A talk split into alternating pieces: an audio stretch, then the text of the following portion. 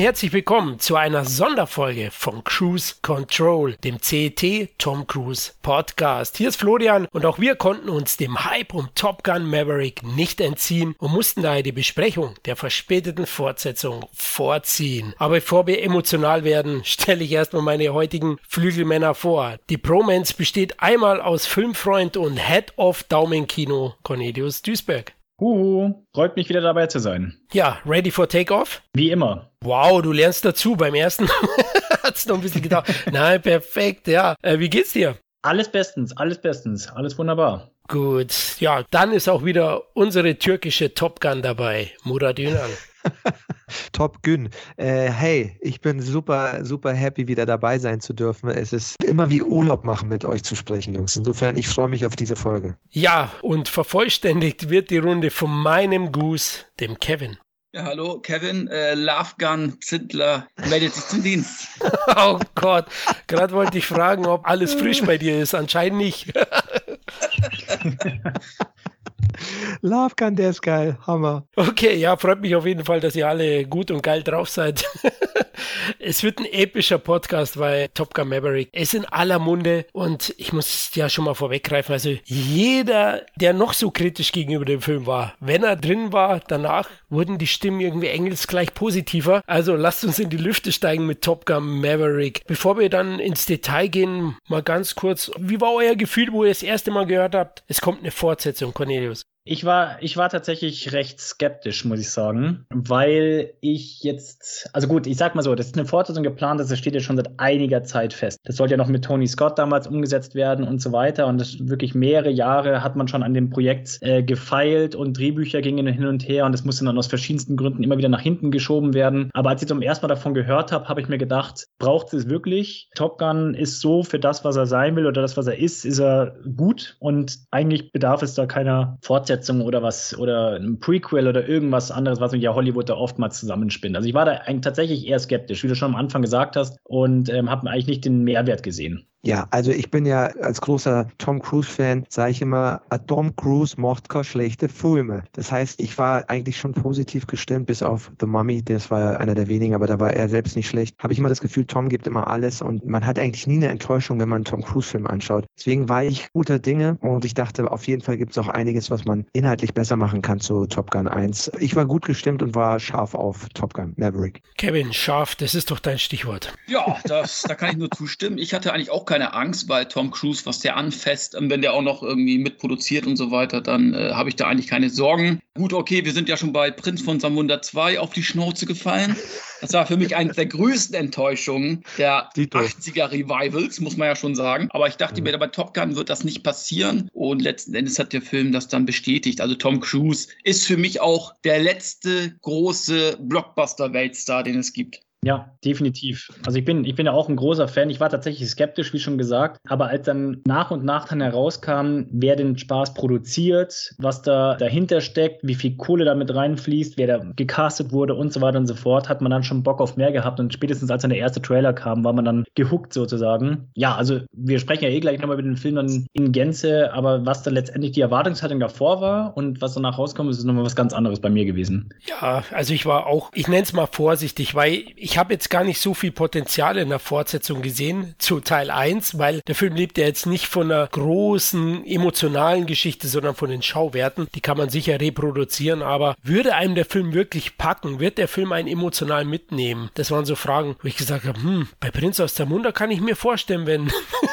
wenn Prinz Akim und sein Gehilfe wieder auf Brautschau sind. Aber ja, da hast du ja recht, Kevin. Da wurden wir enttäuscht. Ich fand den auch leider sehr enttäuschend, zumal ja Eddie Murphy davor mit Dolomite is My Name einen richtig guten Film abgeliefert hat. Da dachte man, hey, geil, äh, Paramount, Prinz aus Zamunda 2, das wird was. Aber Paramount hat dann schnell sich den Mund abgeputzt mit den Millionen von Amazon. Ja, denen haben sie ja Prinz aus Zamunda 2 verkauft oder Coming to America und haben dann eben Top Gun 2 produziert. Cornelius hat es erwähnt, seit 2010 ist der Film angekündigt. Unglaublich, also seit knapp zwölf Jahren wollten sie den Film machen und Tony Scott war ursprünglich schon involviert, ne, Murat? Ja, genau. Der, der gute alte Tony Scott, der den ersten ja gemacht hat und auch mitverantwortlich war für vieles an diesem Film, was, was wir lieben, sollte dann mitmachen und die waren schon in der Vorbereitung und dann ist er leider tragisch von uns gegangen. Und ich frage mich, was für ein Film es geworden wäre, wenn er ihn gemacht hätte. Aber sie sind seiner Seele, seinem, also sie sind ihm sehr treu geblieben, finde ich. Und das haben sie sehr richtig gemacht im, im Neuen. Ja, August 2012 ist er durch einen Freitod von uns gegangen, genau. Und das hat das Projekt natürlich erstmal ins Stocken gebracht. Ursprünglich war ja storytechnisch was mit Drohnen geplant und das hatte mir nicht so gepasst. Das war auch so ein Punkt, wo ich sage, hey, wenn ihr in Drohnenrichtung geht, ja, klar, Maverick ist geiler als eine Drohne, weil der ist nicht programmierbar, auch für den Gegner. Also damals habe ich mir so, so das gesponnen, wie die Story ist, aber da wäre für mich eben diese emotionale Komponente irgendwie nicht da gewesen. Das war ursprünglich auch mal storytechnisch geplant und im Juni 2017 ist dann Joseph Kosinski dazugestoßen zum Projekt und da hat das Ganze wieder Fahrt aufgenommen. Kosinski, Tron Legacy gemacht. Wie findet ihr den als Fortsetzung? Der ist auch ordentlich, oder? Ja, also ich fand ja. den vor allem die erste Hälfte stärker, die zweite ein bisschen abgebaut, aber da waren viele krasse, geile Dinge, vor allem visuell auch drin. Ja, der Soundtrack von Death Punk war von cool, ähm, aber blieb jetzt nicht so hängen insgesamt. Der Film war cool, aber war dann auch schon wieder schnell vergessen, ehrlich gesagt.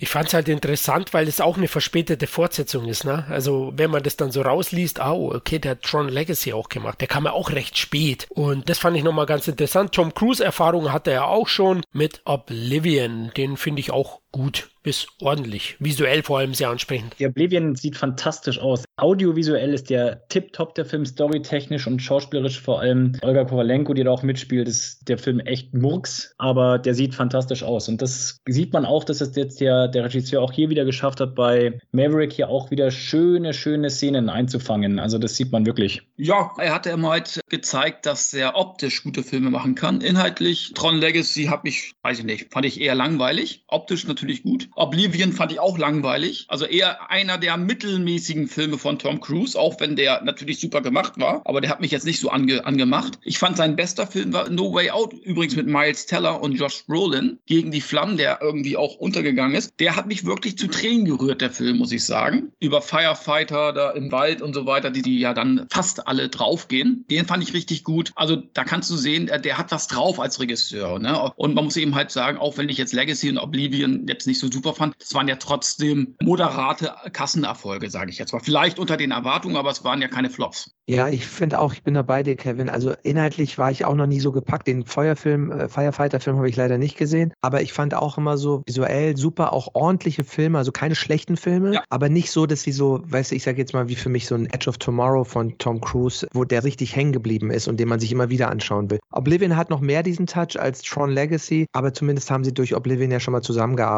und wahrscheinlich geht Tom Cruise jetzt immer mehr wieder dazu, sagt, ey, lieber mit Leuten, mit denen ich schon mal eine gute Erfahrung hatte und dann kriegen wir das noch besser hin beim nächsten Mal. Das denke ich auch, dass das ein wichtiger Punkt war und da bin ich schon bei euch. Also es sind keine Meisterwerke. Ich habe auch gesagt, das ist für mich kein Meisterregisseur. Der ist ordentlich. Ja. Also da bin ich ganz bei euch. Was interessant ist auf jeden Fall, ist, dass er Story-Konzeptmäßig das Thema Goose Sohn mit reingebracht hat und diese emotionale Komponente. Und die, da kommen wir noch dazu, ist glaube ich sehr, sehr wichtig, dass der Film so gut funktioniert. Also da hat er glaube ich ein richtiges Näschen gehabt. Die Dreharbeiten sind ja dann Mitte 2018 gestartet. Äh, Besetzung wurde noch gecastet dazu. Neben Tom Cruise ist ja auch Val Kilmer als Rückkehrer dabei. Auf die beiden kommen wir später nochmal genau auf den Punkt, wenn wir im Spoilerbereich sind. Aber wie findet ihr vor allem die junge neue Besetzung, die jungen Top Guns? Also mir persönlich hat das seit langem mal wieder sehr gut gefallen. Also ich bin tatsächlich, ich tue mir mit den heutigen Filmen immer recht schwer, so neue, vor allem junge Charaktere irgendwie anzunehmen, weil die alle sehr stereotypisch sind, sehr klischeehaft und auch immer so einen teilweise echt cheesy Humor haben müssen, aus welchen Gründen auch immer. Und zu glatt. Und zu glatt, genau. Ja, ohne Ecken und Kanten, ohne ohne Tiefe und so weiter. Und ich muss sagen, das war jetzt hier, ich habe den Film ja gestern gesehen, also ganz frisch. Ich fand es gestern, A, waren die gut gecastet, die Leute, weil da auch viele Leute dabei waren, die ich, von denen ich noch nie was gehört habe oder wenig gehört habe. Das hat mir gut gefallen. Und ich fand, die waren auch nicht ganz so klischeehaft, wie ich es befürchtet hatte. Also da waren natürlich flotte Sprüche dabei und so weiter und so fort, aber ich fand das alles in einem Rahmen, wo das okay war. Ich fand es jetzt nicht irgendwie überzogen, ich fand es nicht irgendwie platt und ich fand es einfach für das, was, wir reden ja auch nach wie vor von einem Top Gun-Film. Das ist jetzt auch wirklich ohne jegliche Tiefe. Aber dafür war das schon einfach gut anguckbar. Und du hast auch mitgefiebert mit den Leuten. Es hat eigentlich gut funktioniert, muss ich sagen. Ja, wollen wir doch ein paar Namen nennen. Monica Barbero, Glenn Powell, Louis Pullman. Ich weiß nicht, ob das nicht der Sohnemann ist von Bill Pullman. Ich vermute es. Ich habe zumindest gesehen, dass er in, in Kalifornien, L.A. geboren ist, also in Hollywood.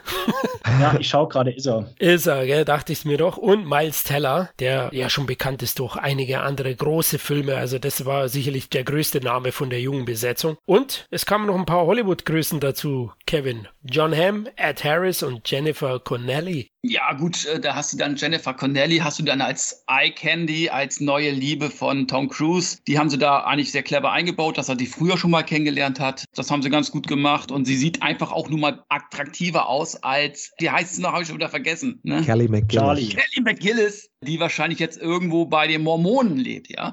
Also von daher war das natürlich Jennifer Connelly natürlich die beste Besetzung, die man da machen kann. Die sieht immer noch sehr, sehr gut aus wie ihr Alter und äh, kann auch gut schauspielen, ne? das darf man auch nicht vergessen. Äh, hat ihren Part wirklich auch solide erfüllt. Und natürlich die jungen Darsteller finde ich auch alle super besetzt. Du hast natürlich alles Baukastenprinzip, wie der ganze Film ist im Baukastenprinzip. Das haben wir alle schon hundertmal gesehen. Tom Cruise ist letzten Endes verantwortlich für den Tod von Goose und der Sohn, den kann ich ihm nicht verzeihen. Und äh, er ist natürlich dann der, der, der Schüler von ihm. Das ist alles immer schon Schema F, aber du musst es einfach gut machen. Und das haben die verdammt nochmal gut gemacht. Die haben das so unterhaltsam gemacht. Besser kannst du es nicht machen. Und dann sind mir eben halt so Klischees und Baukastenprinzip völlig egal, wenn es super gemacht ist. Und das Geht ist hier. Und wenn es dann auch noch von den Schauspielern super rüberkommt. Und dann hast du eben halt auch noch super Darsteller, die das Ganze dann nochmal äh, auch schauspielerisch nochmal ein bisschen verfeinern, wie Ed Harris, Wall Kilmer und so weiter. Finde ich, haben sie wirklich sehr gut gewählt. Du könntest ja denken, Ed Harris und so hätte eine längere Rolle. Nö, der ist ja. am Anfang zu sehen und dann ist er weg. Ja, das fand ich witzig übrigens. Äh, Ed Harris habe mich erstmal super gefreut. Ich finde es einen unglaublich guten Schauspieler. Hat ja auch mit Bruckheimer, finde ich, den besten Bay-Film gemacht, The Rock, und äh, hatte da auch so einen starken Auftritt. Und den sieht man viel zu selten, finde ich immer. Ich habe auch gedacht, naja, der wird jetzt noch durch den Film immerhin durchgehen. Aber es war dann halt auch wieder so eine schöne Hommage an den ersten Teil. Fand ich toll. Jennifer Connelly finde ich auch super, war immer mein Crush, als sie noch jünger war. Jetzt sieht sie immer natürlich noch super aus. Ich finde sie sogar fast ein bisschen so doof. Das klingt, finde ich, fast schon zu dünn geworden. Aber gut, das ist der, der Wahn auch in Hollywood, glaube ich. Da muss man einfach immer fit und noch dünner und noch schmaler und äh, so weiter sein. Ich hätte mir ein bisschen mehr einen Konflikt gewünscht, wie äh, bei dem Kelly McGillis Charakter aus Teil 1. Aber trotzdem fand ich es insgesamt schön, dass es da noch so ein bisschen Anbahnung ist. Es lief ja von Anfang an einfach nur, waren die sich immer grün. Und da hätte ich mir so ein bisschen mehr Spannung gewünscht. Aber Jennifer Connelly super, super gut besetzt. Die Jungen finde ich besser besetzt als bei den meisten neuen Netflix-Filmen oder sonst wie. Die sind dann immer so super glatt. Die sahen noch irgendwie nach Typen aus. Und ich glaube auch, die sind auch nur so besetzt worden, weil man versucht hat, dem ersten gegenüber treu zu sein. Und äh, ich wette, wenn das nicht eine Vorlage aus den 80ern gegeben hätte, hätten die Leute alle diesen sogenannten glatteren Look gehabt, den ich nicht mehr sehen kann. Und, wir hatten im, im, ersten Teil über Top Gun Teil 1 darüber gesprochen, dieses Casting existiert nicht mehr. Das ist 80er Jahre Casting, wo Leute eben Rollen gespielt haben, wo du gesagt hast, ja, so wie Ed Harris, so stelle ich mir so einen General vor. Die sehen ja heute alle anders aus, wenn du Netflix und die Streamer anschaust. Und das, das genau ist das ist es. Das ist halt diese missverstandene Political Correctness. Da musst du wirklich alle bedienen alle, und alles erfüllen. Und dann sind die halt aber auch mega klischeehaft und dann auch, die wären auch dann überzogen witzig alle gewesen. Das ist immer mehr so ein Dorn im Auge tatsächlich. Richtig. Da bin ich bei euch. Wichtig ist sympathische Figuren. Top Gun steht für mich für das klassische amerikanische Heldenkino. Simple Story, aber effektiv und eben vor allem durch einen sympathischen Helden. Und Tom Cruise war nie sympathischer oder schon lange nicht mehr sympathischer als in dieser Rolle. Also ich war echt überrascht. Ich habe ja nach links und rechts geschaut und meine Frau war mit drin und ihre Freundin und ja, die, die sind Tom Cruise jetzt nicht die Mega-Fans. Und die haben auch gesagt, er ist toll gespielt, toll zurückhaltend, aber auch sympathisch und dann auch in den richtigen Momenten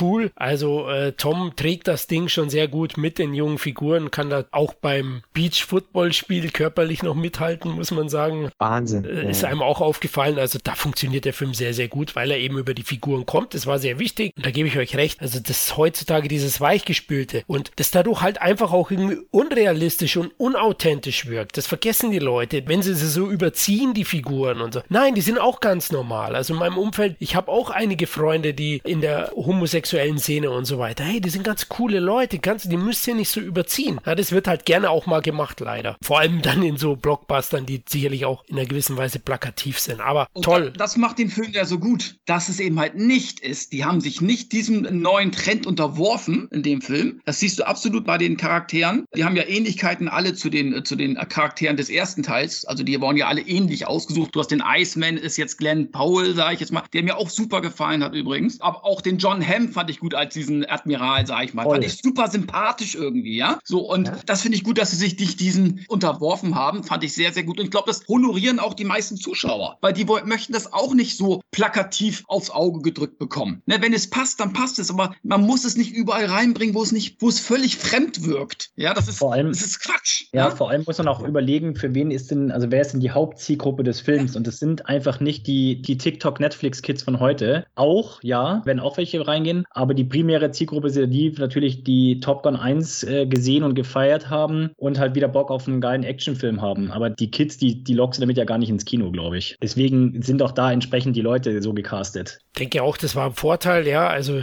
die Wokeness hat hier nicht überwogt. die Dreharbeiten gingen aber weitestgehend dann recht gut von der Hand. Ich habe zwar gelesen, dass klar viel von den Darstellern verlangt wurde. Also technisch, die mussten ein dreimonatiges Training absolvieren, um einerseits das räumliche Bewusstsein im Flugzeug zu entwickeln. Kommen wir noch dazu, ja, die G-Stufen, die sie durchmachen müssen. Und andererseits die Bedienung der Cockpit-Kameras in den Jets mussten die auch erlernen, weil die teilweise, natürlich klar, da ist dann kein Kameramann oben, da ist kein Beleuchter oben. Ja, da muss das alles sitzen. Da ist es ein bisschen eng und das mussten die auch erst erlernen. Das war dann zeitintensiv und anstrengend. Dadurch wurden die Starts auch anfänglich ein bisschen verschoben. Ich weiß noch genau, ursprünglicher Starttermin war ja schon der 12. Juli 2019 und dann hat man ihn verschoben auf 26. Juni 2020. Und dann kam eben die Covid-19-Pandemie und Maverick wurde immer wieder nach hinten verschoben, bis er jetzt endlich dann in Deutschland am 26. Mai 22 gestartet ist und über die Leinwände fliegen durfte. Ja, und lasst uns jetzt auf den Film eingehen. Das Warten hat sich definitiv gelohnt, oder Murat? Ah, sowas von. Also die haben wirklich den ersten Teil in vielerlei Hinsicht getoppt. Die Action ist nochmal eine Schippe drauf, länger und mehr und besser und äh, wirklich gut gemacht. Also ich bin wirklich raus aus dem Film und gesagt, ja, der ist dramaturgisch und von dem, was passiert, auch vom Aufbau her, dass es gleich am Anfang erklärt wird, da gibt es ein Ziel, worauf man hinarbeitet, da gibt es einen Höhepunkt. Das gab es ja alles im ersten Teil in dem Sinne so gar nicht. Das haben sie alles wirklich verbessert und äh, trotzdem viel Respekt dem ersten Teil gezollt, visuell und so weiter. Also ich war wirklich positiv angetan, bin rausgegangen und habe gesagt, ja, das war wirklich mal wieder ein schönes Kinoerlebnis. Ich war auch total positiv überrascht, beeindruckt und alles. Also ich war, äh, wie gesagt, gestern im Kino und äh, war total geflasht danach. Also ich war wirklich im, im Sitz gefesselt. Ich habe mir noch hier, ich habe es ja schon vorhin erzählt, mir so eine, so eine Rüttelsitzgeschichte gegönnt, wo dann vorne und hinten die Post abgeht und so weiter. Das war richtig geil. Und ich war total begeistert. Der Film ging los. Du hast genau das gleiche Intro wie beim Original Top Gun Film. Und da hatte ich schon die erste Gänsehaut, wenn dann schon die Musik losgeht und so weiter und so fort. Ich fand, die Action-Szenen waren grandios grandios. Tom Cruise hat wieder mal bewiesen, dass Action auch ohne Greenscreen und ohne CGI, Overkill und so weiter funktioniert und erneut auch wie mit seinen Mission Impossible Filmen gezeigt, dass man auch anders unterhalten kann und nicht nur mit äh, irgendwelchen computeranimierten Geschichten. Und ich fand, äh, es ist nicht nur ein, Murat hat eh gleich gerade schon alles erzählt, es ist ein, nicht nur eine würdige Fortsetzung, es ist auch also auf einem Level, auf einem Niveau und teilweise muss ich sagen, in vielen Punkten sogar stärker. Also das, was ähm, der erste Teil teilweise nicht so schafft, so Emotionen rüberzubringen, schafft der Film komplett. Also das ist wirklich, das ist ein Auf und Ab der Gefühle. Die Emotionen kommen hier total rüber und es ist eine mehr als gelungene Fortsetzung, die nicht nur das Nostalgische von Teil 1 perfekt einbindet. Und es ist nicht zu viel, es ist nicht zu wenig, es ist, es ist Fanservice, die Leute werden abgeholt, es ist nostalgisch, aber es ist nicht zu over the top, es ist keine Kopie des ersten Teils, was ja auch viele immer äh, den Fehler machen bei vielen Fortsetzungen. Es ist nicht irgendwie höher, schneller, weiter, so übertrieben. Es ist nicht too much, es ist einfach gelungen und es ist vor allem einfach ins Hier und Jetzt gebracht. Es ist einfach, der F-14 ist ausgemustert, ähm, jetzt hast du neue Kampfjets, du hast ein neues Team, es sind neue Bedingungen, das Drohnenthema wurde gerade schon erwähnt, ist Thema, man bringt einfach jetzt schon Top Gun einfach jetzt ins äh, Hier und Jetzt und es ist einfach eine fantastische Fortsetzung. Also ich bin nach wie vor sehr beeindruckt. Kevin, du als Riesenliebhaber von, von Teil 1, besser als 1, wirklich? Mm, man muss ja mal sagen, alles basiert ja immer auf den ersten Teil. Von daher hat es ein zweiter Teil, wenn das richtig macht, ja ein bisschen einfacher. Aber viele zweite Teile scheitern ja auch. Ne? Hier ja. muss man sagen, für mich eine der besten Fortsetzungen aller Zeiten. Also einer der besten zweiten Teile aller Zeiten, muss man sagen. Der hat für mich jetzt schon den Status von meinetwegen Alien 2 oder Zurück in die Zukunft 2, den ich auch als einer der besten Fortsetzungen. Uiuiuiui.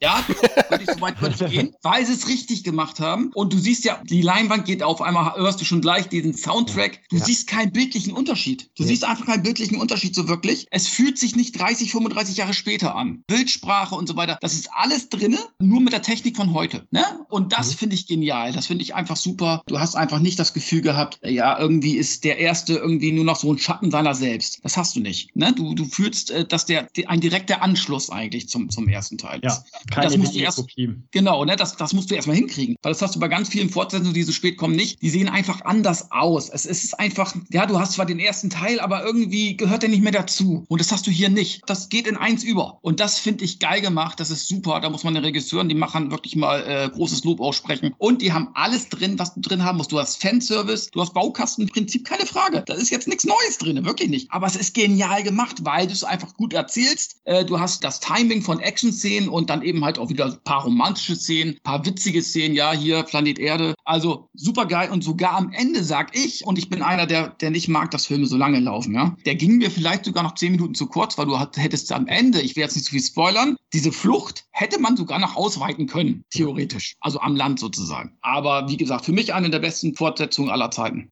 Wow, jetzt Wahnsinn. Ihr lasst mir ja gar keine Munition übrig. Also, ja, absolut recht. 170 Millionen Dollar Produktion, also war gar nicht so günstig. Also Respekt, äh, da hat man schon viel reingebuttert, aber die Macher haben alles richtig gemacht. Ich bin voll bei euch. Also, haben sie jetzt schon wieder alles rausgeholt? Ja, richtig, genau. Und klar hat der Film seine Schwächen. Kevin hat es ja erwähnt. Ja, der ist vorhersehbar. Ja, der ist inhaltlich recht simpel gehalten. Ja, und natürlich bedient er sich stark am Vorgänger. Aber der Streifen überspielt es mit einem gewissen Charme, mit diesem Spaßfaktor, den er vermittelt vermittelt und den zahlreichen Wow-Momenten, ja. Der Beginn, ich hatte Gänsehaut, ich hatte eine Beule in der Hose. Verdammt nochmal, das war Hammer, Danger Zone, die packen alles rein, da hatte ich zu Beginn schon ein bisschen Angst, so, wow, nicht eine 1 zu 1 Kopie, ja. Es war ja so die Befürchtung, aber dann der Übergang zu diesen Momenten, wo Tom Cruise zu diesem Testcenter fährt, wo er diesen Superchat auf 10G ziehen muss. Genial, Ed Harris, genial eingebaut, ja. Allein die Dialoge möchte ich unbedingt positiv nochmal erwähnen, die waren relativ erwachsen gehalten für ein erwachsenes Publikum. Und die haben mir sehr, sehr gut gefallen. Ne? Jetzt äh, zum Beispiel, wo dann Harris sagt, obwohl sie alles versuchen, Maverick, sie sterben einfach nicht. Das kann doch nicht sein, ja. Und äh, wo Tom Cruise dann später eben zu Top Gun kommt, ja, er macht es ja so, dass er diesen, diesen super Chat dann auf CG bringt, aber da passiert dann leider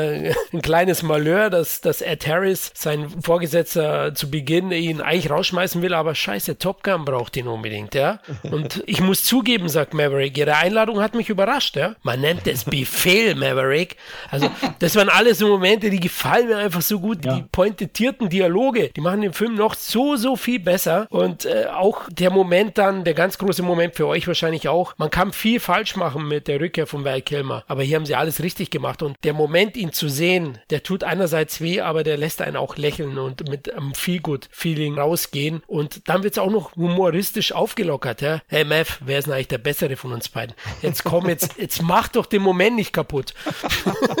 Geil einfach ja. bei der Umarmung. Ja, ja er, er kann ja noch so krank sein. Er kann ja noch so krank sein, aber die Blöße gibt sich dann Tom Cruise trotzdem nicht zu sagen, hey, du bist der Beste gewesen, immer. also, so weit ja. es dann doch nicht, diese Freundschaft. ja, aber es war auch witzig. Es war genau so ja. erwartest, dass es auch aufgelöst wird. Und ich muss auch sagen, es ist wirklich das Testament von Tom Cruises Arbeitsethos und seine Kontrolle auch als Produzent, dass er darauf geachtet hat, dass er das nicht verhunzt. Und ich glaube wirklich, die letzten zehn zwölf Jahre, seit Daufenberg oder seit diesem Valkyrie-Film, so wo er Christopher McQuarrie kennengelernt hat, der ja auch ein sehr guter Drehbuchautor ist und mit dem er ja eigentlich nonstop arbeitet seitdem. Der war ja auch hier involviert. Er hat auch einen Drehbuch-Credit. Ich glaube, dass der da einfach so gute Leute jetzt an seiner, ich glaube eh seine letzte Schaffensperiode, die letzten zehn, zwölf Jahre sind wirklich nochmal, also ich habe das Gefühl, so er hat sich dann nochmal hochkatapultiert. Außer die Mumie. Außer die Mumie, komischerweise, wobei er nicht schlecht ist, aber der Film macht ein paar Fehler, aber ich weiß nicht mal, ob die Macher daran schuld sind oder ob das dieser Spin war, das, naja, darüber reden wir ein andermal. Aber ich fand auch, da haben sie so viel mit Liebe und mit einem Auge fürs Detail. Und mir haben auch einige Sachen gefehlt, aber mehrheitlich haben sie wirklich alles richtig gemacht. Und ich würde auch sagen, wie Aliens, er ist in vielerlei Hinsicht besser als der erste Teil. Ein, zwei Kleinigkeiten haben mir gefehlt, aber können wir gleich zukommen. Man merkt aber auch wirklich, ich habe es vorhin auch schon mal erwähnt, Tom Cruise überlässt halt einfach nicht mehr dem Zufall. Bei jedem Film, der, du hast ja gerade gesagt, die letzten zehn Jahre produziert er auch in der Regel mit, schreibt mit ähm, und so weiter und so fort und ist natürlich vor der Kamera nicht nur schauspielerisch, sondern auch standmäßig äh, 1A. Das ist einfach Wahnsinn, was der für eine Professionalität an den Tag legt und wirklich auch will mit Herzblut und Leidenschaft, dass auch die Projekte was werden. Also Top Gun ist in meinen Augen, wäre jetzt nicht so ein, so ein äh, No-Brainer, beziehungsweise einfach so ein easygoing Film geworden. Der hätte auch ziemlich nach hinten losgehen können, ehrlich gesagt. Also da hätte man auch ziemlich viel falsch machen können. Und das haben sie echt, also wahrscheinlich auch, weil sie so lange auch an dem Drehbuch gearbeitet haben und so lange auch an dem Projekt gearbeitet haben, haben sie das echt gut durchdacht und wirklich sehr, sehr, sehr gut umgesetzt. Ja, und du kennst ja Tom Cruise auch äh, von dem einen oder anderen Gespräch, glaube ich, Cornelius, oder zumindest vom, von Mittelsmännern. Der war ja bei BMW auch schon tätig, wo du fürs Product Placement zuständig warst.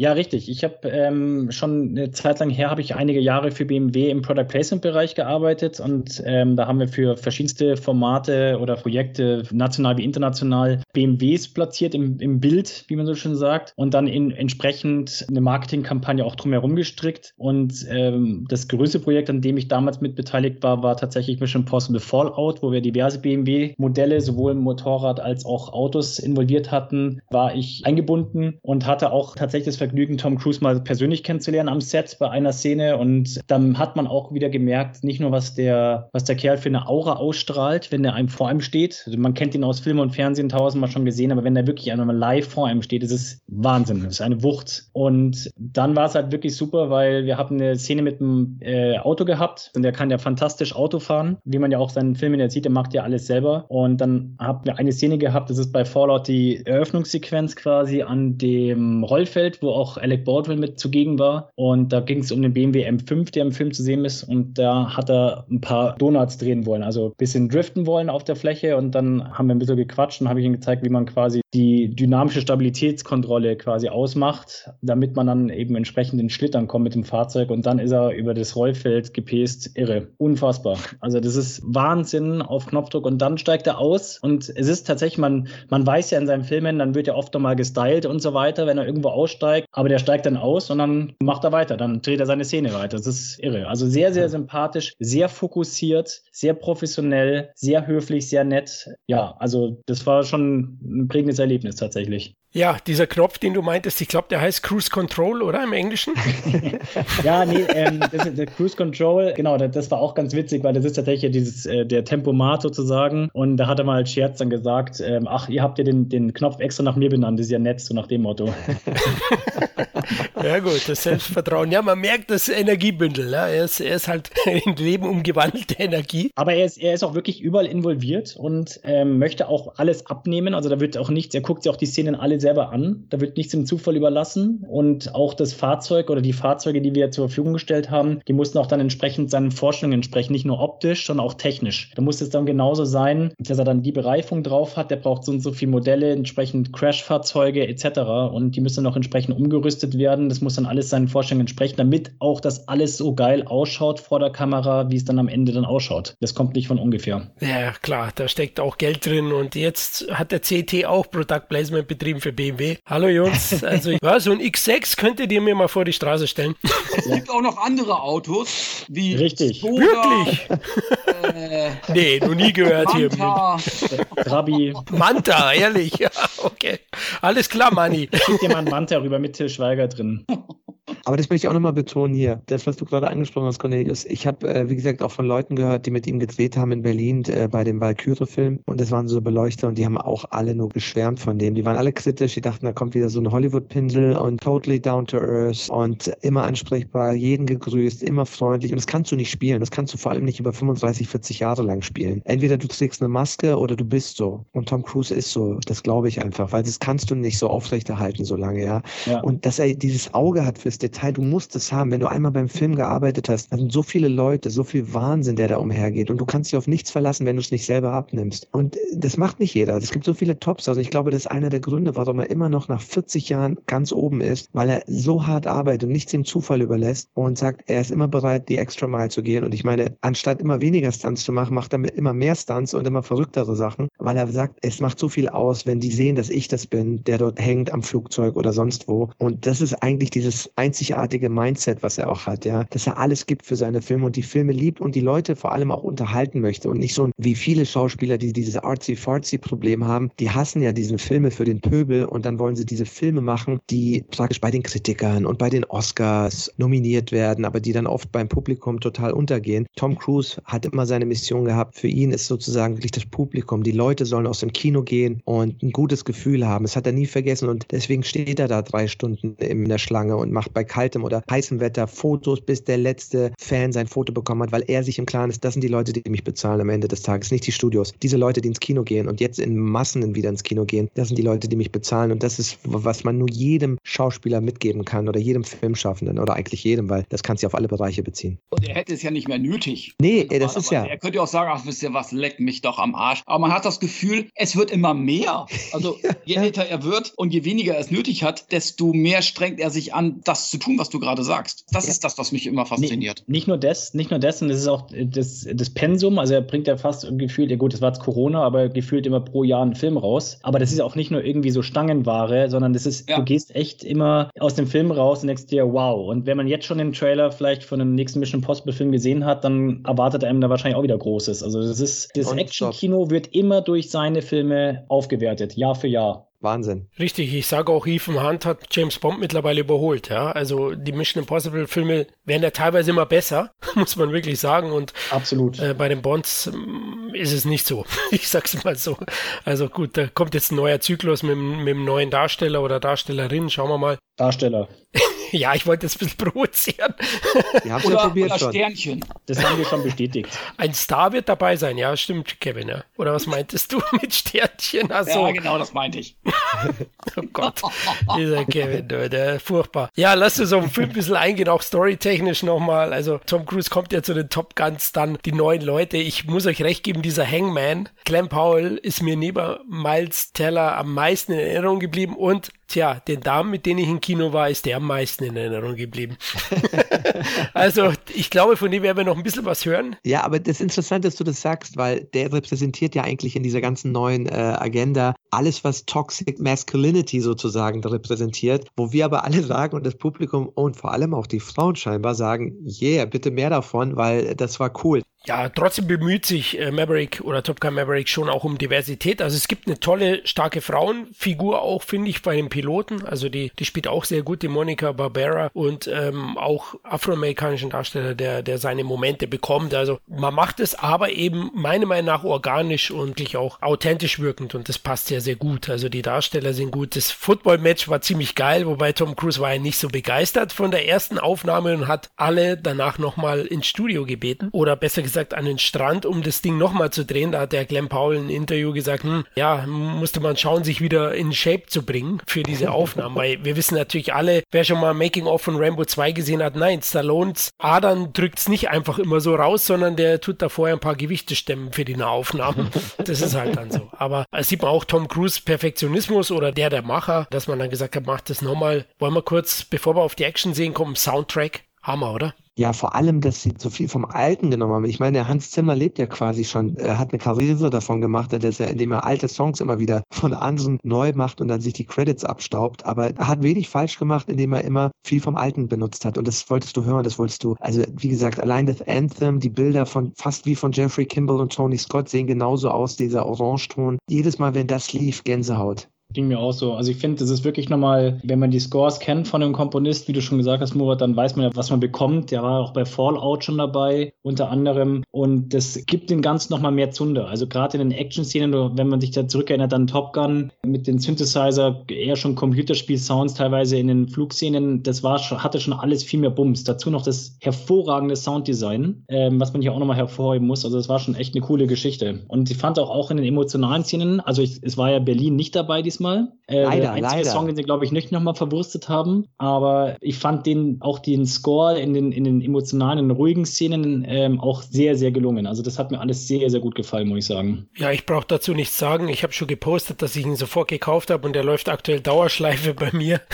ich finde ja selbst Lady Gagas Song gut. Äh, Hold, Hold My Hand, oder? Heißt er, glaube ich. Ja, der ist ganz okay, ja. Ich fand, ich fand auch den, den Song von One Republic beim Football äh, Beach Match Ding fand ich auch ganz okay. Hat jetzt nicht so die Legacy, wie man so blöd sagt, vom, vom ersten Teil, aber es ist, ist gut, kann man sich sehr gut anhören, ja. Ja, ich habe zum Beispiel vor zwei Wochen äh, One Republic live gesehen hier im Konzert und das Video lief, bevor das Konzert angefangen hat, zu Top Gun. Die haben also ah, Werbung okay. gemacht. Das war Weltpremiere. An dem Tag wurde es irgendwie neu veröffentlicht, weltweit veröffentlicht. Und ich war in einem Konzert in München und da lief das vorab und habe schon gesagt, oh geil. Also hast halt viele Szenen auch gesehen von diesem Football-Match. Also es ist ja speziell für diese Szene anscheinend auch geschrieben worden. Ryan Tedder, der Frontmann von One Republic, hat ja auch gesagt, dass er den Song eben vor zwei Jahren geschrieben hat, vor, vor der Pandemie schon. Also man hat schon sehr weit vorausgeplant. Ja? Wurde jetzt nicht irgendwie kurzfristig reingebracht. Auch Lady Gagas Song wird ja ein bisschen öfters angespielt und am Ende dann komplett abgespielt. Ich finde ihn Oscar-nominierungstauglich und ich bin auch überzeugt, dass der Oscar nominiert werden wird. Allein wegen Gagas Namen. Potenzial hatte auf alle Fälle und ich fand auch sehr gut, wie Danger Zone, der Song an sich, der kam ja ganz am Anfang vor allem,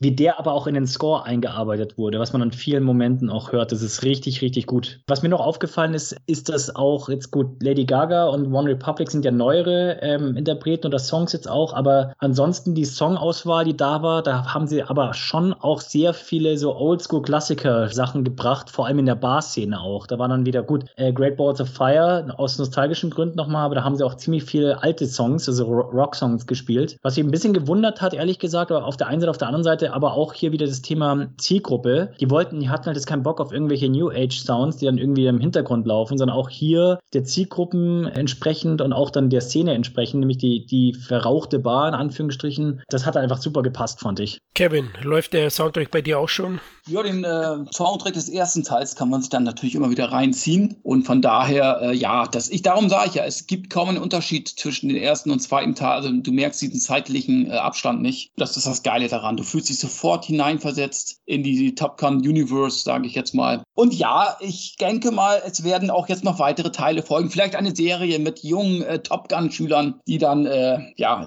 zum Einsatz fliegen müssen. Wer weiß. Also Potenzial, Potenzial hätte das. Ob ich das jetzt gut finden würde, ist eine andere Frage. Aber das ist ein guter Punkt, Kevin. Ich wollte dich eigentlich erst am Ende ansprechen, aber ich glaube ja. auch, dass Paramount, also wenn es so weitergeht, wird der Film eine Milliarde einspielen weltweit. Ja. Und ja, vielleicht äh, sogar mehr. Vielleicht sogar mehr. Und weil er hat sehr, sehr gute Holes. Also zum Stand Podcastaufnahme hat er fast 550 Millionen nach zehn Tagen weltweit eingespielt. Das ist schon heftig. Also das hätte ich nicht gedacht. Ich glaube, wir alle bei der ersten Ankündigung haben gesagt, hm, ob das ein Erfolg wird, vielleicht ja, vielleicht 100 Millionen. Und das Ding ist ja ein Phänomen. Ja, der hat in der zweiten Woche in den USA den niedrigsten Hold eines 100 Millionen Dollar Startwochenenden-Films aller Zeiten. Kein Marvel-Film oder irgendein Star Wars-Film hat solche Holds wie Top Gun Maverick dadurch, dass die Kritiken ja so gut sind und äh, der Film ja so gut ankommt, werden jetzt da nach und nach noch viel mehr Leute ins Kino gehen. Der Film wird doch, glaube ich, ziemlich lang noch im Kino laufen. Und ähm, Stichwort Fortsetzung, ich bräuchte das jetzt eigentlich nicht unbedingt, ob, also das habe ich jetzt bei dem Teil auch schon gesagt, aber Potenzial gibt es und vor allem Paramount muss auch schauen, wo sie bleiben. Und ich habe es vorhin erwähnt, Zug fährt Tom Cruise. Die müssen halt dann auch schauen, wie sie da weitermachen. Und gerade Paramount braucht ja unbedingt was für Paramount Plus für die Plattform. Und da bietet sich ja natürlich dann, ob es dann eine Serie ist oder noch ein Film oder sowas, sowas bietet sich natürlich dann an entsprechend. Denke ich auch, denke ich auch. Und Jerry plant ja auch schon das nächste Oldschool-Meisterwerk und Revival mit Beverly Hills Cop. Leider, ich glaube, sie werden sich jetzt im Nachhinein ärgern, dass sie es Netflix verkauft haben, den vierten Teil, weil auch da, da sage ich, habe ich Dominik schon letztes Mal gesponnen und habe gesagt, mach doch Beverly Hills Cops Judge Reinhold und Co. gehen nach Detroit mit Eddie, holt alle zurück und, und dreht das Ding um. Also ein Culture Clash in die andere Richtung. Also sowas hatten wir uns vorgestellt. Ich sehe da auch Potenzial, weil wenn du es richtig machst mit den richtigen Leuten, aber jetzt mit Netflix äh, sehe ich da wenig Hoffnung,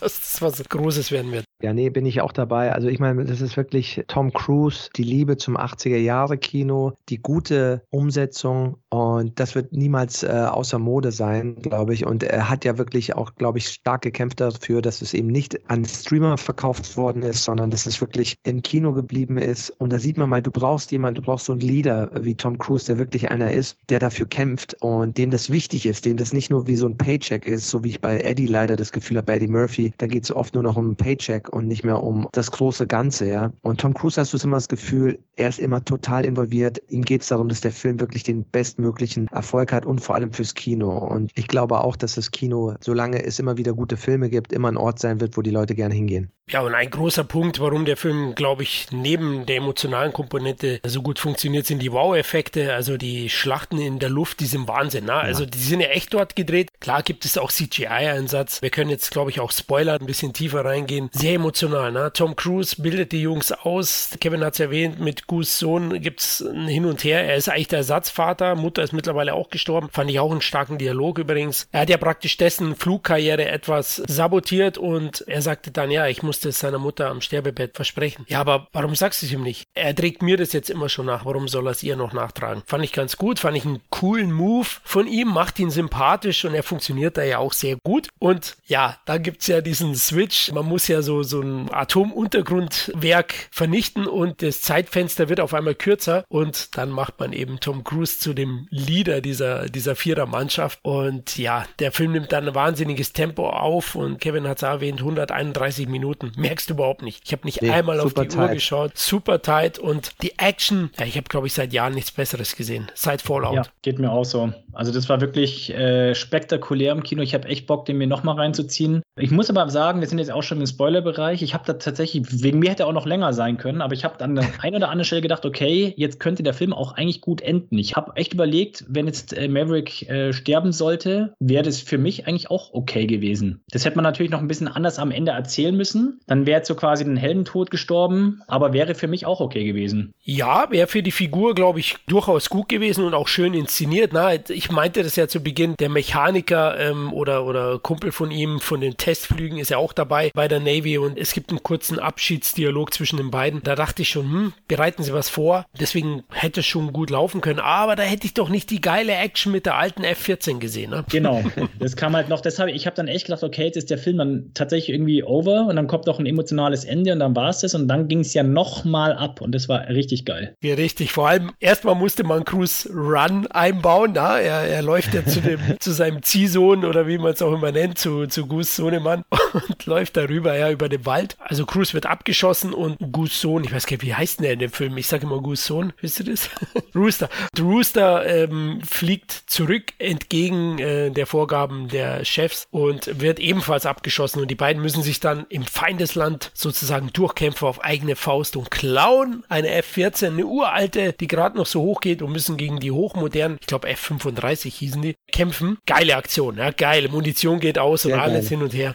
Die war Action war wirklich war alles Hammer. perfekt ja. inszeniert. Es war Spannung pur. Ich habe echt sowas selten erlebt. Und ähm, was ich auch noch sagen wollte, ist, ich fand es auch einfach richtig gut gemacht, dass ähm, man nicht genau wusste, wie, wo das Ganze hingeht. Du hast gerade erwähnt, ja, dann wird man wird sich so ein bisschen verabschiedet von ihm. Man denkt so, okay, wird jetzt in Heldentod sterben? Und es ist ja auch alles ein bisschen vorhersehbar gewesen, aber dann hat man dann doch noch irgendwie noch mal einen anderen Weg eingeschlagen. Fand ich alles sehr, sehr gelungen. Ich hätte jetzt auch nichts dagegen gehabt, wenn Tom Cruise gestorben wäre. Ich bin ja sowieso immer einer, der für Heldentode steht. Aber ich hätte das Ende jetzt, ich hätte jetzt zum Beispiel noch einen, einen kleinen Twist eingebaut, dass sozusagen am Ende der, der vom Schurkenstart, der Commander ist Goose. Ja, der nimmt dann seinen Helm ab und sagt, dann ist das Anthony Edwards. Und dann sagt er, Goose, bist du's? Ja, du hast mich damals in Stich gelassen. Delfine haben mich vom Meer auf diese Insel getragen und ihr habt mich einfach in Stich gelassen. Es war eine Gummipuppe. Ne? Die aus dem Flugzeug. Aber gut, das kann man jetzt, das sind so kleine Kritikpunkte, die ich habe. Darum ist es kein 10 von 10, sondern nur ein 9,5 von 10.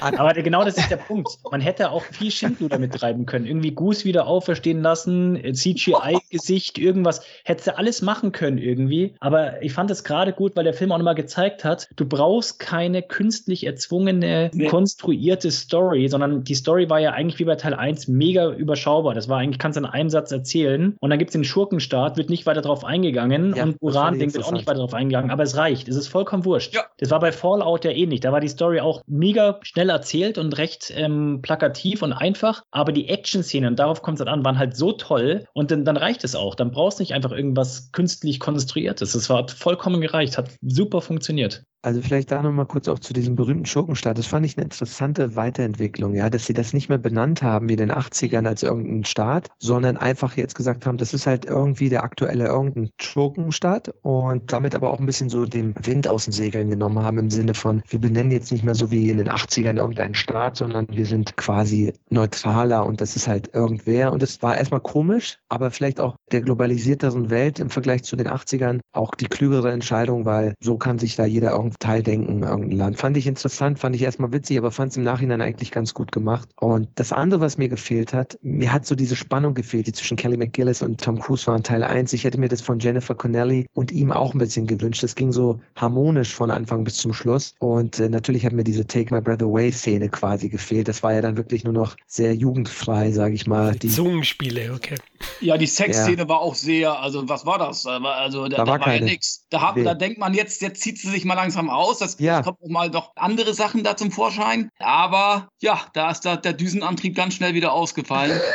Und, äh, da wurde er wieder geerdet. Ja, und aber hat euch meinetwegen dem Kelly McGillis jetzt in dem Film gefehlt? Ich meine ganz ehrlich, ich fand's doch geil, wenn sie die Tür auflässt und sagt, hey, das Tor ist offen. Ich meine, das ist doch geil, oder? Ich fand es auch, die, die Love Story an sich hat man hier eigentlich äh, noch weniger gebraucht als beim originalen Top Gun. Ja. Ähm, aber im Endeffekt war das so, wie es erzählt wurde, für mich okay, weil das war jetzt nicht im Fokus. Das war ganz nett in die Story integriert und es war auch einfach äh, nicht so krass plakativ. Also es war jetzt nicht so, das ist jetzt okay, jetzt kommt die Sex Sexszene, dann kommen sie doch zusammen, am Ende gibt es dann noch eine Hochzeit oder irgendwas, das gab es ja alles nicht. Das war dann einfach eine alte Bekanntschaft, die hatten immer mal wieder was miteinander zu tun, dann wieder nicht und am Ende fahren sie mit dem Flugzeug oder fliegen sie mit dem Flugzeug weg. Hat doch so gepasst. Also nicht mehr, nicht weniger. Da kann man auch viel falsch machen, weil ich hatte schon Angst, dass die Tochter seine ist. Ja, ich auch. Ja, das habe ich auch gedacht. ja. Da dachte ich, das kommt am Ende auch noch raus. Gewesen. Nee, also wie gesagt, so doof es klingt, aber irgendwie hat mir das ein bisschen gefehlt, da noch ein bisschen mehr Spannung. Ich mochte auch diese total banale Liebesgeschichte ähm, mit Kelly McGillis und äh, Tom Cruise in Teil 1. Weiß nicht warum, das ist wahrscheinlich so im tiefen äh, gemeinsamen Unterbewusstsein. Irgendwie verlangt man nach gewissen Elementen in einer Geschichte. Manche brauchen es nicht, aber das war das eine, dass Kelly McGillis auch gar nicht erwähnt worden ist. Man hat nicht das Gefühl gehabt, es fehlte, aber wenn man so darüber nachdenkt, denkt man sich, ja, was ist eigentlich aus dieser großen Liebe geworden? Da wird ja auch nicht mal ein Satz irgendwie erwähnt. Aber wie gesagt, es fehlte nicht. Man geht raus und fragt sich nicht jetzt, warum ist darauf überhaupt nicht eingegangen worden. Das haben sie dann irgendwie dann doch gut hingekriegt damit. Das hat mich jetzt auch nicht gestört. Da fand ich eher das wichtiger, das, was mit Mac Ryan und äh, was ihr mit ihr passiert ist, dass sie das wenigstens mhm. schnell aufgeklärt haben. Und bei Kelly McGillis war es mir ganz klar, Altersunterschied. Ich meine, sie war damals im ersten Teil schon 30 Jahre älter gefühlt. Da wird dann irgendwann ist dann der Ofen aus, ne?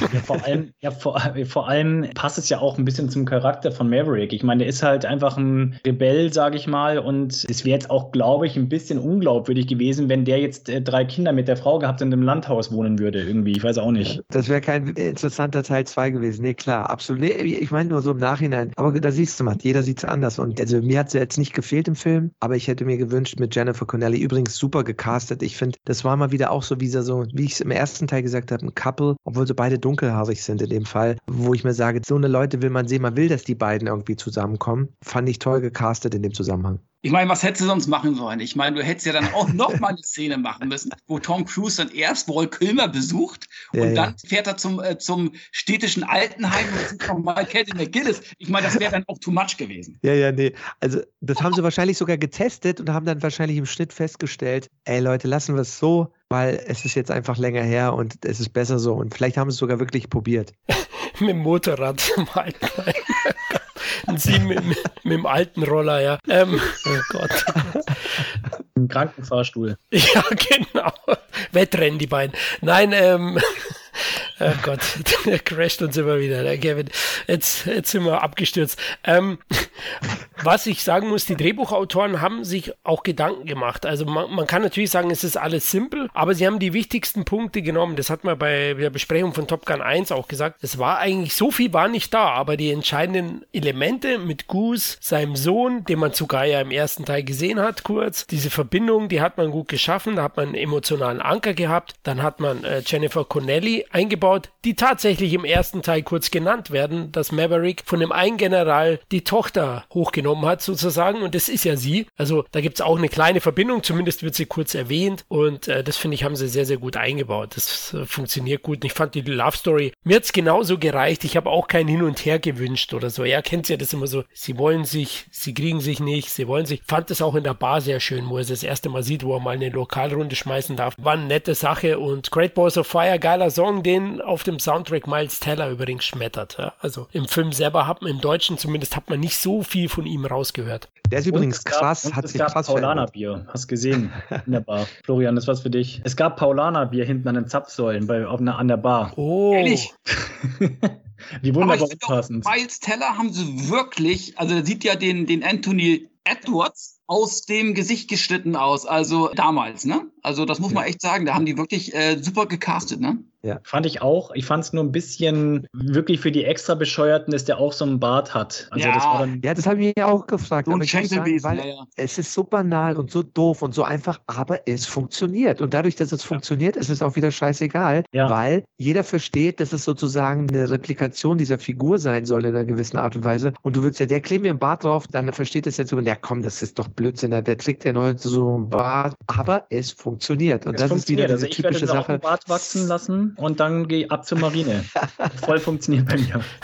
Ja, zumal meine, meine Töchter zum Beispiel sagen, ja, der Miles Teller, also der wird ziemlich gefeiert auf TikTok für sein Aussehen, vor allem wegen dem Bart. Also anscheinend, jetzt kommt so ein Revival ja, vom Schnauzer wieder. Mal schauen, also. Und äh, fit war der, fit war der. Also der war ja auch krass trainiert. Ich habe auch das Gefühl, der hat nochmal so einen Sprung von seinem letzten Film gemacht zu jetzt ist er wirklich so ein, ja, wie soll man sagen, also, also körperlich auch so eine krasse Veränderung bei dem stattgefunden ja, der ist so Mann geworden. Ja, richtig. So wirkt das jetzt. Ja, stimmt. Also da, da überzeugt er auch. Deswegen, er wäre schon Ankerpunkt für eine, ja, ich sage jetzt nicht Fortsetzung, aber wir wollen jetzt keine verrückten Ideen den Hollywood-Machern und Controllern geben, aber mit ihm würde man schon was machen können, denke ich, und auch mit Hangman. Also zumindest im Seriensektor. Mal schauen, was Paramount sich einfallen lässt wegen Plus. Da kommt bestimmt noch was, glaube ich, bei dem Riesenerfolg. Und die Action-Szenen sind super, haben wir ja auch gesprochen. Also Wahnsinn, da fieberst da total mit. Und auch die Trainings sind, sind toll gemacht, ja, wenn er die dann abschießt. Und gibt es ja auch ein paar Momente, die doch durchaus erinnern an, an den ersten Teil. Also das haben sie klasse gemacht und ich war auch schwer mitgenommen von dem Film und, und schwer begeistert. Umsonst hätte ich mir eben nicht ein Soundtrack gekauft, ein T-Shirt geholt und den Flieger, den Privatflieger von Cruise als Matchbox-Flugzeug.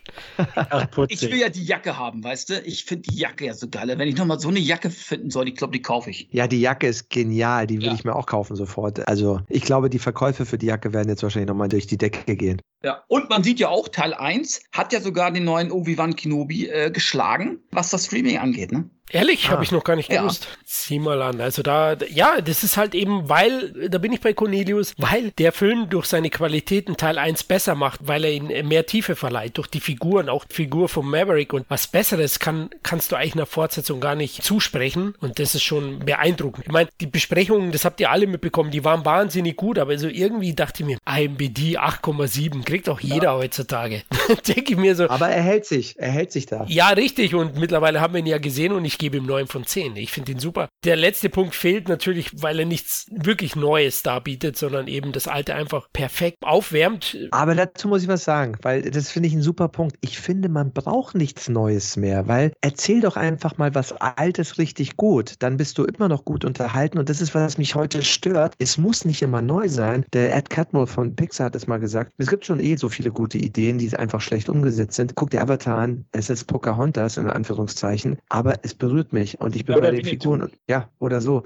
Aber du bist, du musst nicht unbedingt neu sein. Wenn du einfach mal gut erzählst und bei den Figuren bist, bist du als Zuschauer mitgenommen das ist der Punkt, den du erwähnst, das ist nämlich sehr interessant, weil ich muss auch sagen, dass sich ja die, die Fortsetzung jetzt hier sehr unterscheidet, auch von der, von der ähm, Inszenierung her, also gar nicht mal, also von den Action-Szenen und so weiter, das ist ja alles nochmal mehr und so weiter, aber trotzdem von der Story her und so weiter, wenn man mir überlegt, was Top Gun eigentlich für ein, das ist eigentlich eher so ein Schauwerte für ein Wow und so weiter, aber ohne jegliche Tiefe und so weiter, und das haben wir jetzt gerade schon besprochen, der Maverick geht ja nochmal einen Schritt weiter und bringt ja nochmal mehr Tiefe rein und mehr Emotionen kommen rüber und so weiter und so fort. Und ich finde die, die Fortsetzung Umsetzung, die ist viel erwachsener, viel reifer geworden. Und wie du schon sagst, Murat erzählt jetzt auch nicht viel Neues, aber muss es auch nicht. Und ich habe mich da ein bisschen an Mad Max erinnert gefühlt, weil Fury Road war ja auch komplett anders und trotzdem genial. Für das, also das, was der Film machen wollte oder sein wollte. Und da haben ja auch alle am Anfang skeptisch geguckt, huiuiui, wer will denn das sehen? Und das Ende ist ja bekannt. Und das hat mich hier sehr an den, an die Fortsetzung jetzt hier auch erinnert. Vor allem auch an der kinetischen Wucht, ja, die, die Mad Max erzeugt, wie auch der Film. Das ist ja eine ja. Meisterleistung. Und der Film hat auch so einen schönen Dialog, den hatte ich an, äh, zu Beginn meiner Kritik gesetzt beim Entertainment-Blog. Das Ende kommt unausweichlich, Maverick.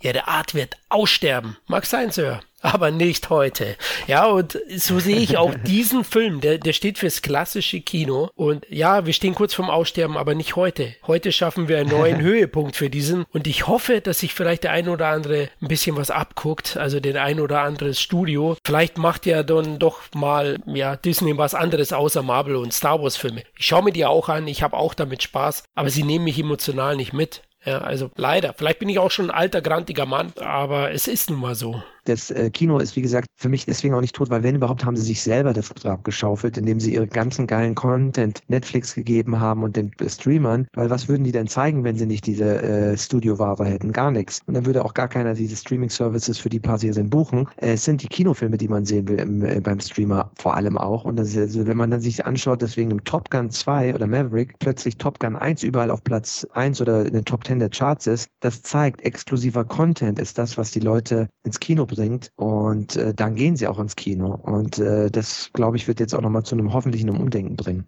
Hoffentlich. Ich wollte noch ein, zwei unangenehme Fragen zum Film stellen, das durchaus mal diskutiert wird im Netz. Einmal ist es vielleicht zu viel Fanservice und eine zu starke Kopie von Top Gun. Hatten wir eigentlich schon beantwortet. Wir sehen es nicht so, oder? Nee, nee. Finde ich, das find ist ich auch ja, nicht. das hat ja, das hat ja James Cameron so schön gesagt, der Meister der Sequels. James Cameron, der Aliens, als er Aliens gemacht hat, du musst den Leuten das geben, was sie am ersten Teil geliebt haben, aber sie noch dazu überraschen. Und er hat mit Terminator 2 eines der besten Sequels gemacht zu seinem eigenen Stoff. Mit Aliens finde ich sogar noch eine bessere Fortsetzung zum Meisterwerk des ersten Teils. Also das ist wirklich der Meister. Du brauchst diese Mischung, weil sonst, warum willst du den zweiten sehen? Und deswegen, ich fand die Mischung ziemlich gut. Da kann ich äh, Murat nur zustimmen. Es war die perfekte Dosis, sage ich jetzt mal. Ich will ja auch alte Sachen sehen. Und das hast du gleich von Anfang an mit der Musik, wo er mit dem Motorrad fährt und so weiter. Du bist gleich sofort drinne. Du hast diese, diese Brücke unbeschadet sozusagen ja durchfahren und kannst dich dann auf das neue Abenteuer einlassen. Und da sind dann auch genug neue Sachen drin, in dem ja die Action äh, nochmal grandioser ist, die Flugaction und so weiter, Charaktere und so weiter. Da sind ja doch einige auch Charaktere dabei, die, die schon anders sind, wie, wie der Pullman zum Beispiel. Das ist ja auch ein, ein ganz anderer Charakter als bei dem ersten Film. Und von daher finde ich, also du kannst es sowieso nicht allen recht machen. Die nächsten sagen dann wieder, oh, da war zu wenig Fanservice drin, das war ja alles nur noch neu und so. Du, egal wie du es machst, bei Expendables 3 haben sie alle gemeckert, dass er neue junge Leute dazu geholt hat. Beim nächsten Mal sagen sie, ach, das ist ja wieder dasselbe in grün, das ist ja derselbe Teil wie der erste Teil. Also egal wie du es machst, so. aber scheinbar, also ich habe ja nirgendwo schlechte Kritiken gelesen in meiner Blase, sei es bei Seiten oder bei Leuten und dann scheinen sie ja alles richtig gemacht zu haben. Alles, was gesagt wurde. So ist es. Perfekte Balance, hat alles gestimmt. Gut, bin ich auch bei euch. Jetzt noch der zweite Punkt, den wir schon bei Teil 1 besprochen haben. Werbefilm fürs US-Militär. Ich finde, im zweiten kommt es nicht so stark rüber, weil, wie Murat ja auch gesagt hat, ist in dem Fall, der Schurkenstaat wird nicht benannt. Es werden nicht ganz so viele US-Flaggen geschwungen. Ja, gibt's schon teilweise auch, aber man konzentriert sich dann doch mehr auf die Figuren und speziell auch auf, auf Maverick, auf den Draufgänger. Maverick heißt ja im Deutschen übersetzt sowas wie Draufgänger, Einzelgänger. Und deswegen, ja, klar, gewissen Pathos, Patriotismus gehört gehört dazu, keine Frage. Das, das ist halt nun mal das US-Militär dabei und die Navy, aber ja, ich fand es jetzt nicht aufdringlich oder, oder besonders unangenehm. Fand ich auch nicht, weil wo werden Düsenflieger geflogen? Meistens bei der Armee. Sonst kannst du halt keinen Film über Düsenflieger machen. Nein, Deutschland fliegt nichts. Ja, ja, da fliegt nichts, noch nicht. Aber, äh, ne? Oder du musst dir einen Star Wars-Film angucken. Und selbst da wird ja dann Patriotismus irgendwo groß geschrieben, ohne dass jetzt ein Land, ein realistisches Land genannt wird. Ein echtes. Also bei uns im Kino, bevor der Film angefangen ist, kam noch mal eine Bundeswehrwerbung über und so weiter. Das, das, das, das, fand ich viel, viel verwerflicher, wenn überhaupt. Dann hat ja, nämlich das die Bundeswehr zunutze gemacht, da ja. Werbung zu machen, ja. So, also von daher äh, möchte ich da überhaupt nichts sagen. Und es ist nun mal ein Film über Düsenflieger und Leute, die, die diese Dinger fliegen. Und das hat nun mal mit Militär zu tun. Das ist nun mal so. Nee, also es witzigerweise fand ich, das hat mich auch verstört, die Werbung von der Bundeswehr vor dem Film, weil wenn man bedenkt, äh, wer gerade dafür verantwortlich ist und wer in den 80ern vor allem genau über denselben Punkt gemeckert hat, dann ist es schon fast eine Ironie und eine Verdrehung. Also das fand ich auch. Und sie haben es ja bewusst, indem sie keine Schurkenstaaten namentlich genannt haben, fand ich das, das, ich weiß nicht, ob das Tom Cruise, von wem das kam, aber das fand ich ja auch gut und im Grunde macht, macht das ja jedes, jedes Land so. Also ich glaube, äh, schau die Filme an, die aus einem anderen Land kommen, da wird das wahrscheinlich genauso heroisch die guten Pilots Jets und die,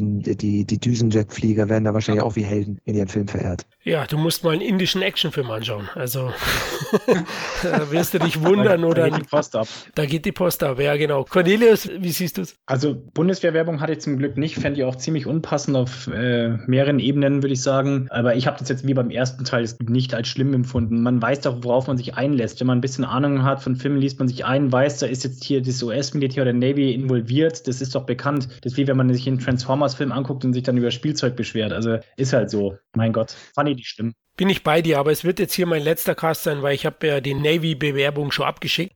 Kleiner Film. Bei der Marine, ja. Aber da, da, da, kannst du nicht so tolle Jets fliegen. Da kannst du Schafkopfen und in irgendwelchen U-Booten hocken in der Nordsee.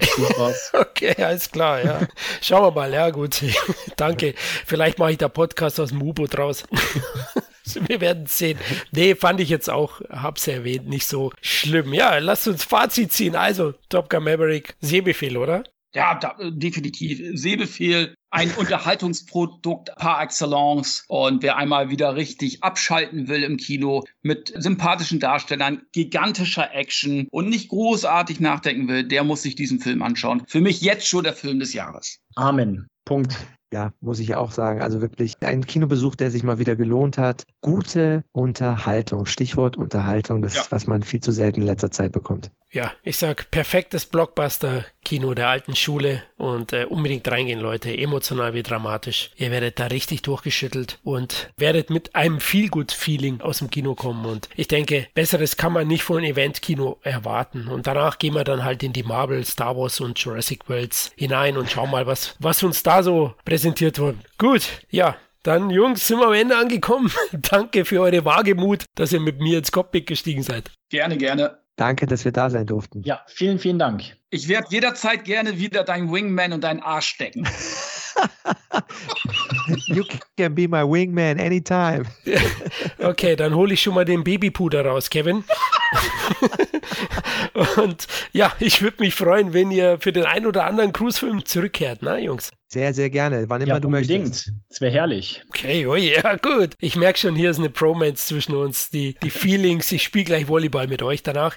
Ja, liebe Hörer und Hörerinnen, danke fürs Zuhören, auch bei euch. Wir hoffen, ihr hattet Spaß mit der Folge und geht in Top Gun Maverick. Schaut den im Kino. Am besten in so einem Stuhl wie der Cornelius. Wobei, da hätte ich wahrscheinlich einen Bandscheibenvorfall danach, aber bin ja schon alt, aber gut. Cornelius, hast du gut überstanden, oder? Ja, ja, war super. Okay, nicht im Rollstuhl danach. Nein, nein, nein. okay, alles klar. ja, vergesst nicht, wir freuen uns, wenn ihr uns nach dem Motto liken, teilen, liebhaben, helft für andere besser sichtbar zu werden, damit unsere CET-Hörerschaft, Familie noch größer wird. Zudem könnt ihr uns auch weiter finanziell auf Patreon unterstützen, damit der Podcast und der Blog möglichst kostenneutral bleiben. Zudem Bewertungen aller Art wie iTunes oder auf Spotify sind immer gern gesehen, denn wer freut sich nicht über ein bisschen Liebe? In diesem Sinne, macht's gut, wir haben euch lieb. Ciao. Ciao. Ciao. Ciao.